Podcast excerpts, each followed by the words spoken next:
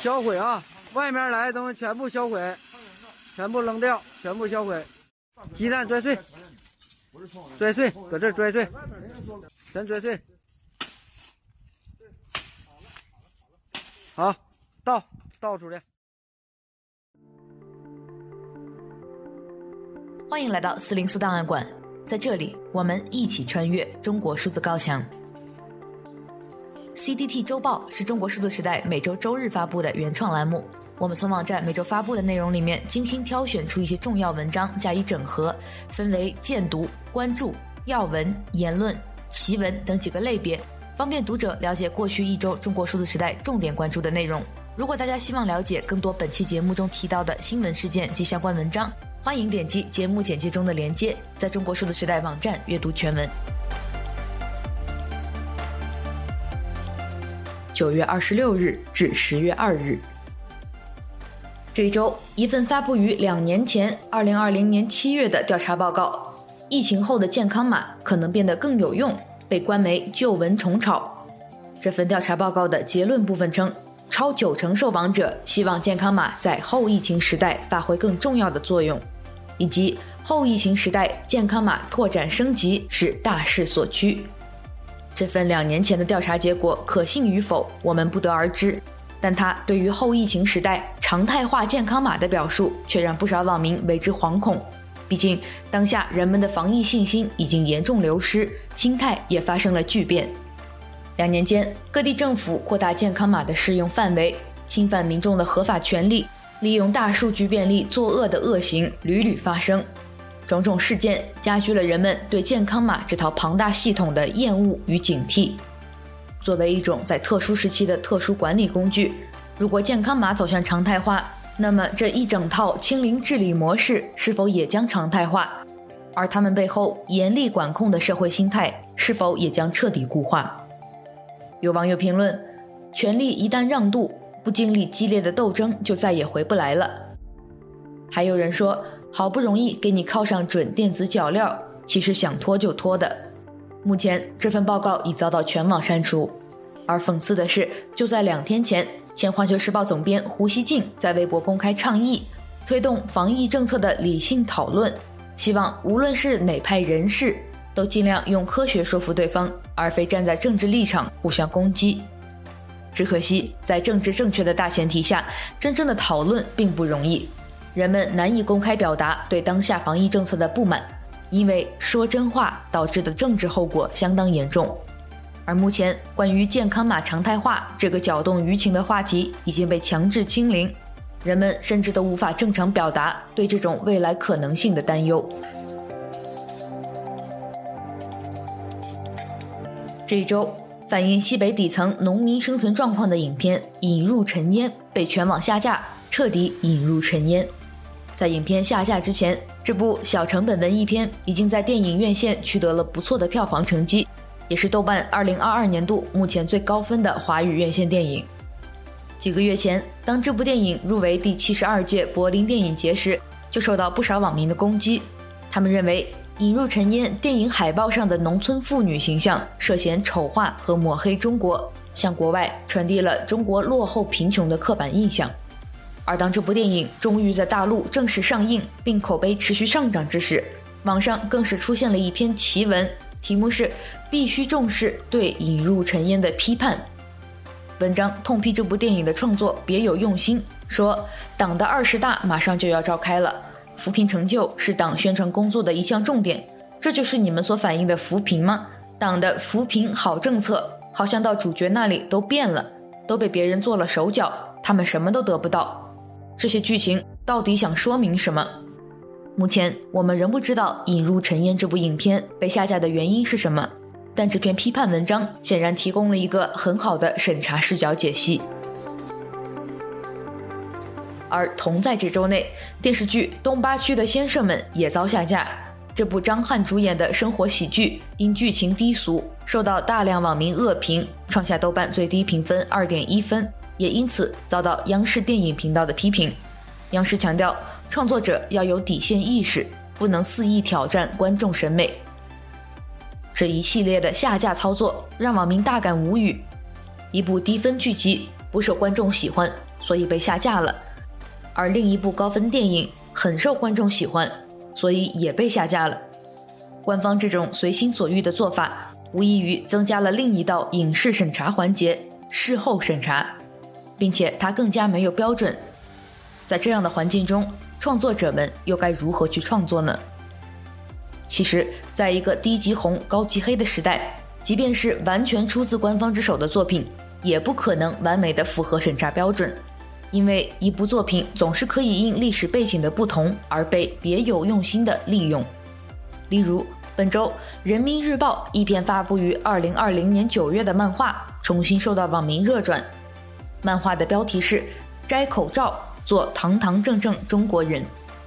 这幅漫画原本是《人民日报》在前疫情时代呼吁参加反送中运动的香港人摘掉口罩、停止对抗的文宣作品，却被饱受疫情之苦的大陆网民再度翻出来，用魔法对抗魔法，表达对防疫政策的不满与反抗。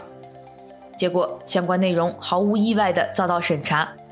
看来，我们也许只能在某些时刻才能做堂堂正正中国人，其余时候概不允许。一周见读。二零二二年九月已经过去，中国数字时代搜集整理了过去一个月期间反映国内热点事件的网络视频，以时间为序进行混剪，制作了本月月度视频《九月之声》，仅以此篇向四月之声致敬。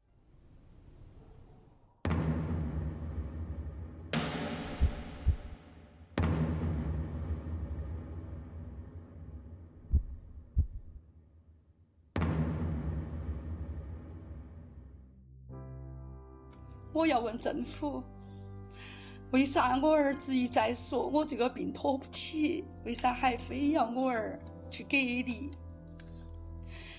我心痛，我不甘心，我儿死得好冤哦！老子要生活，老子要上班，你给老子发钱啊！非常有趣的是呢，我在二十四个小时里面呢是做了三次的核酸。我上午呢从上海到嘉兴，那嘉兴不认上海的核酸，然后下下火车要做。然后在三个小时以后，我从嘉兴到了杭州，杭州是不认那个嘉兴的这个核酸。然后我现在到了那个温州啊，温州是不认杭州的核酸。三十多天，谁家不吃不喝？没有人家不吃不喝。菜包菜包是那个样子，水果包水果包那个样子，肉肉贵成那个样子，还不让出去工作，房贷车贷信用卡，上有小孩下有老的，怎么活？怎么活？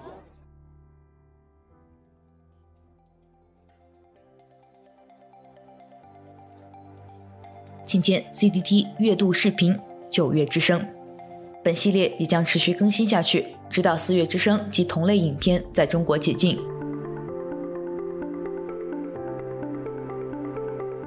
CDT 报告会栏目收录和中国言论自由及其他人权问题相关的报告资讯，同时我们也欢迎读者向我们推荐值得关注的报告。今天我们来关注习近平执政十年，全球对中国好感不断暴跌，中国跨国镇压设海外幺幺零和九月新增四十一名良心犯的相关报告。请见本期 CDT 报告会。在中国经济下行压力持续加大，人民币对美元汇率不断贬值的情况下，人民经济在九月底成为了热词。中国三农问题专家温铁军日前在接受媒体采访时表示：“我们把维护主权、自主发展、具有爱国主义性质的经济体都叫做人民经济。”温铁军的言论引发了巨大争议，更引发了人们对于未来中国经济走向的普遍担忧。著名经济学家向松作撰文反驳称：“他所谓的自主性，不就是闭关锁国吗？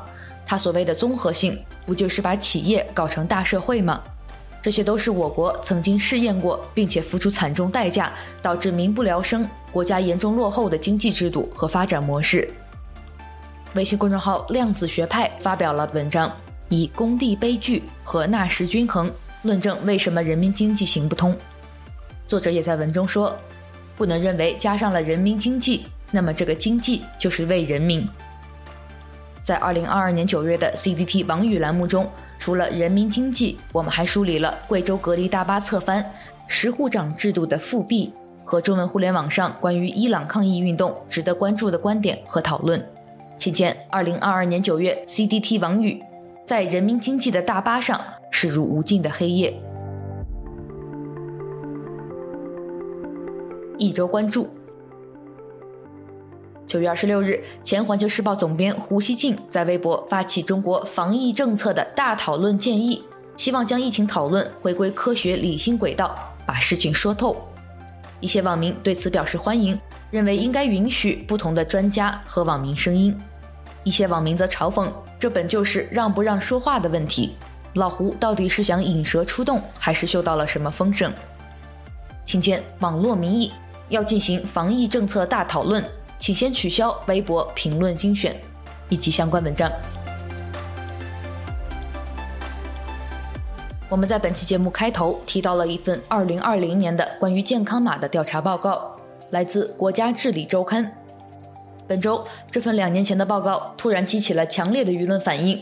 在这份报告的核心观点中有这么几条：在五千九百二十八份有效问卷中，超九成受访者希望健康码在后疫情时代发挥更重要的作用，公众对健康码的认可度高达八点四九分，对健康码的使用感受整体较好，以及后疫情时代健康码的拓展升级是大势所趋，需要宏观层面、技术层面、制度层面共同发力，对接更多资源，发挥更大作用。请见四零四文库。超九成受访者希望健康码在后疫情时代发挥更重要作用，以及相关的网络民意电子集中营。九月二十六日，不少影迷发现高分电影《引入尘烟》已经没法在流媒体上看到了。腾讯的专题页面还在，豆瓣九点五分的评分还在，但已经只剩一分多钟的预告片。期间来自微信公众号“雷书写故事”的文章。引入尘烟，这下真的引入尘烟了，以及四篇相关文章。二零二二年九月十五日是李建利出事十年的日子。李建利就是那个十年前被一把 U 型锁砸断了头骨，也砸断了平静人生的倒霉的中国人。住院最初的那两年，一直有警察陪着他们，最先是六个，后来成了四个，再后来。留下两个年轻的小警察，白天他们就待在病房里看手机，晚上支起铁床睡楼道里。有时妻子王菊玲要去跑法院、跑政府，小警察也会开车拉她去。说起来，警察也挺辛苦的。王菊玲说：“请见来自端传媒的文章，作者江雪，西安 U 型锁受害者的十年。”一周惊奇。第一篇来自鹿鸣财经，是一篇已经被四零四的文章。深圳终于折叠，福田租客大撤退。作者说：“大疫三年，众生皆苦。”这文章标题不是危言耸听，也不是博人眼球，这是真实发生的情况。从今年春节开始，疫情在深圳多个区域陆续爆发，福田区是重灾区，一切都以封控为重。封锁的城中村最长超过一个月。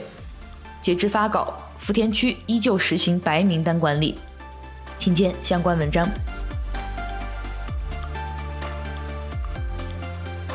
下一篇惊奇来自微信公众号“兽爷”，世界是你们的。疫情以来，他们经常是人躺在床上，隔壁手机播着老师讲课的声音。今年的毕业生大多没有获得院长亲手拨穗，没有一张像样的合照，没有好好道过别。有人自己 P 了一张毕业照，有的则被拉进一个腾讯会议里，开摄像头截图完事儿。他们给我的描述相似的出奇，稀里糊涂地拆开快递包裹，取出一本毕业证，原来我毕业了。这篇文章也已经被四零四。下一篇文章来自凤羽财经，小学生人质化越想越让人害怕。作者在文中说，无论你嘴上说什么，送到幼儿园还是送到小学、中学，只要送礼的时候，只是求一个正常人的待遇，你都是在默认自己的孩子是人质，而送去的地方是绑匪的窝点。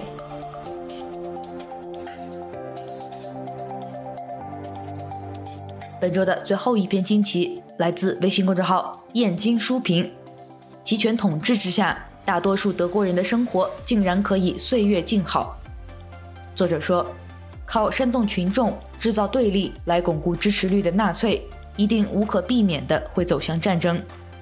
当纳粹杀死犹太人时，没人说话；当纳粹把政治意见者送往集中营时，没人说话；当纳粹发动战争时，敢说话的人已经消失了，请见相关文章。一周讽刺，第一篇讽刺是一篇已经被四零四的知乎回答，问题是：大家感受到现在中国国运在上升吗？知乎用户王伟林专利律师的回答是：我是一个不开车的律师，而且我做的案子还挺多，所以我每次无论是见当事人还是开庭。都是用滴滴、曹操、花小猪、T 三等网约车软件打车，不乏几十公里的跨城订单，所以我往往在车上和司机攀谈起来。最近两年来，我发现网约车司机学历普遍提升了，投资失败的老板变多了，女司机多起来了。目前该回复以及原问题均遭删除。全文请见知乎答问：大家感受到现在中国国运在上升吗？本周的第二篇讽刺来自微信公众号“科学有故事”，全球新冠数据透明度大比拼，你怎么看？作者陶丽娜说：“论防疫本身，当然是中国第一，感染率和死亡率全球超低。但是论疫情数据的分析展示，很不好意思，中国完美垫底。如果没有数据，那输得心服口服。现在是有数据，但就是藏着掖着不展示。”这就非常扼腕了，大家觉得我们为何不展示这些数据呢？这也是一篇已经被四零四的文章。九月二十八日，一篇人民日报官方微信公众号所发的文章《摘口罩做堂堂正正中国人》受到网民热转。仅粗略看标题及文中的漫画，会误以为这是一篇呼吁中国人摘掉口罩、坚决抵制现行防疫政策的文宣。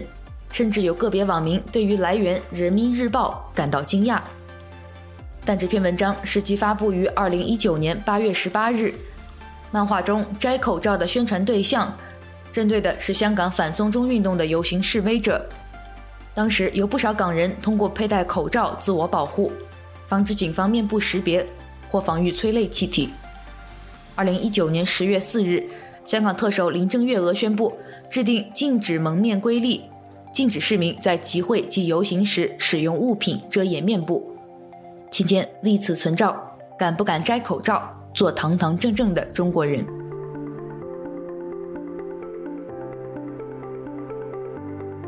一周声音。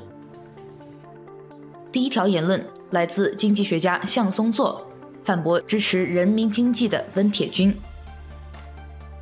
温铁军的胡扯已经到了信口开河。完全不顾基本常识和逻辑的荒唐程度，照他这种胡说八道，改革开放都不要搞了，都搞全民所有制，一大二公最好，把外资企业和合资企业都赶出去最好。企业追求利润都是不符合他所谓的人民经济的要求的。这些言论在墙内已经被四零四，请见长评讲坛，向松作反驳温铁军以及相关的评论文章。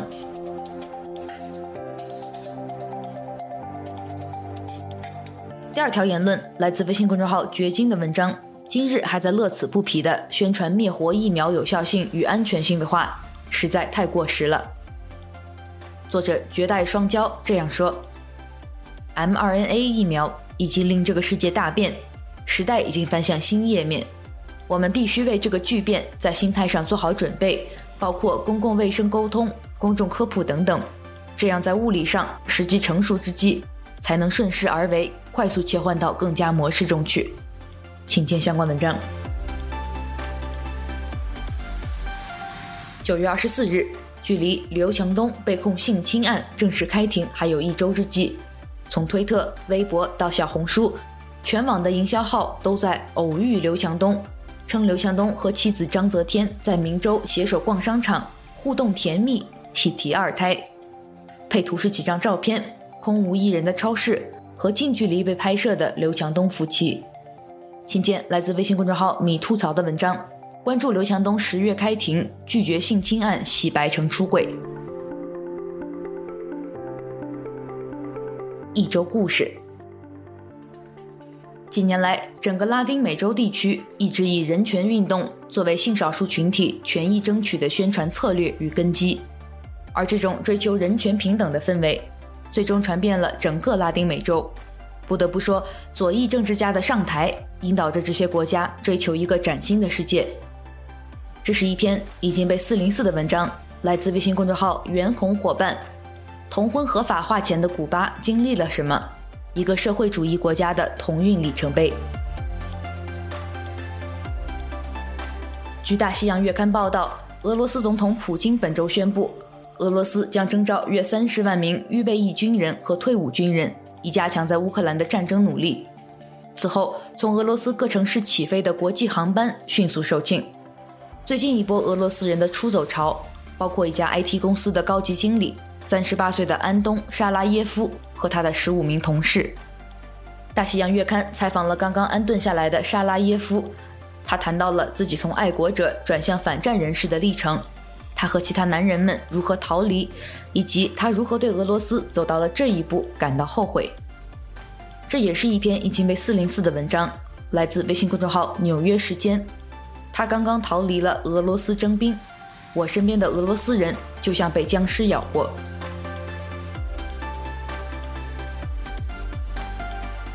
本周的第三个故事是关于前苏联最后一位总书记戈尔巴乔夫的故事。二零二二年八月三十日，苏联末代总书记戈尔巴乔夫去世。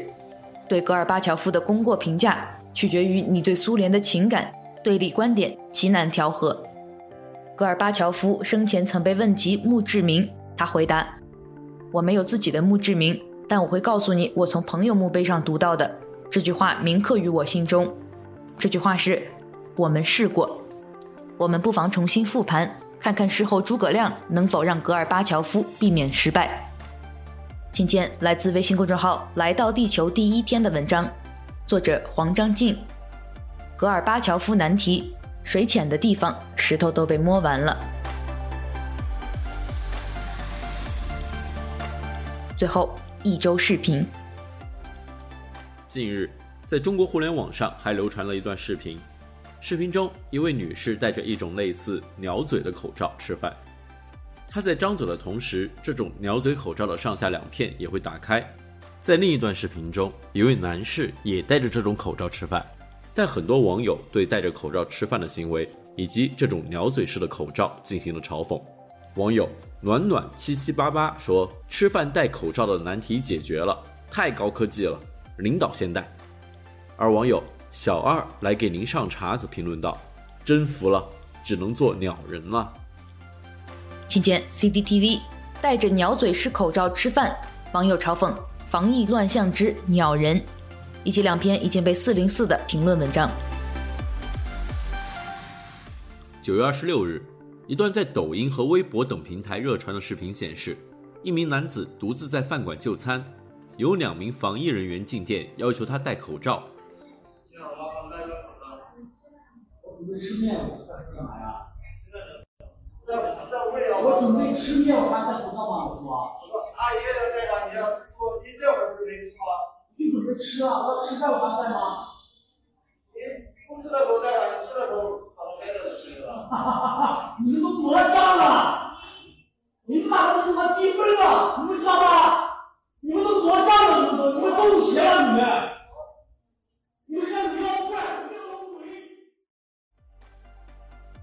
十月一日，另一段视频则显示，发布这段监控录像的博主遭到匿名人电话威胁，匿名人要求他将原视频删除。对，你把这个视频下掉。其实到目前为止，我看你这个视频还在。我想问一下，你是怎么想的？你是谁？这事该你管吗？你管得了吗？你凭什么管？那请问你是哪个部门吗？你不用管我，我是哪个部门？我是哪个部门也不是你能问的，明白吗？我也不会告诉你我是哪个部门。这个事儿我已经跟你讲了很多次了，你立刻把这个视频删掉，明白吗？而且我们可以追根溯源，你发这个视频，你人在哪儿，住在哪个地方，家里有多少人，我们都清楚，好吧？我话讲到这个地步，你应该能明白，我今天打这个电话已经是最后通牒了。请见 C D T V。如果你是聪明人的话，尽快把这个视频删掉，明白了吗？最后一个视频发生在黑龙江佳木斯。也是我们在本期节目开头听到的声音。销毁啊！外面来的东西全部销毁，全部扔掉，全部销毁。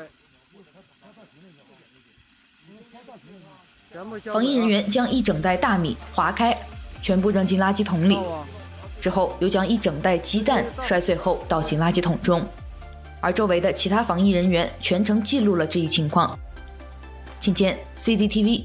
黑龙江佳木斯防疫人员扔粮食被官方通报，网友好像知道三年自然灾害是怎么回事了。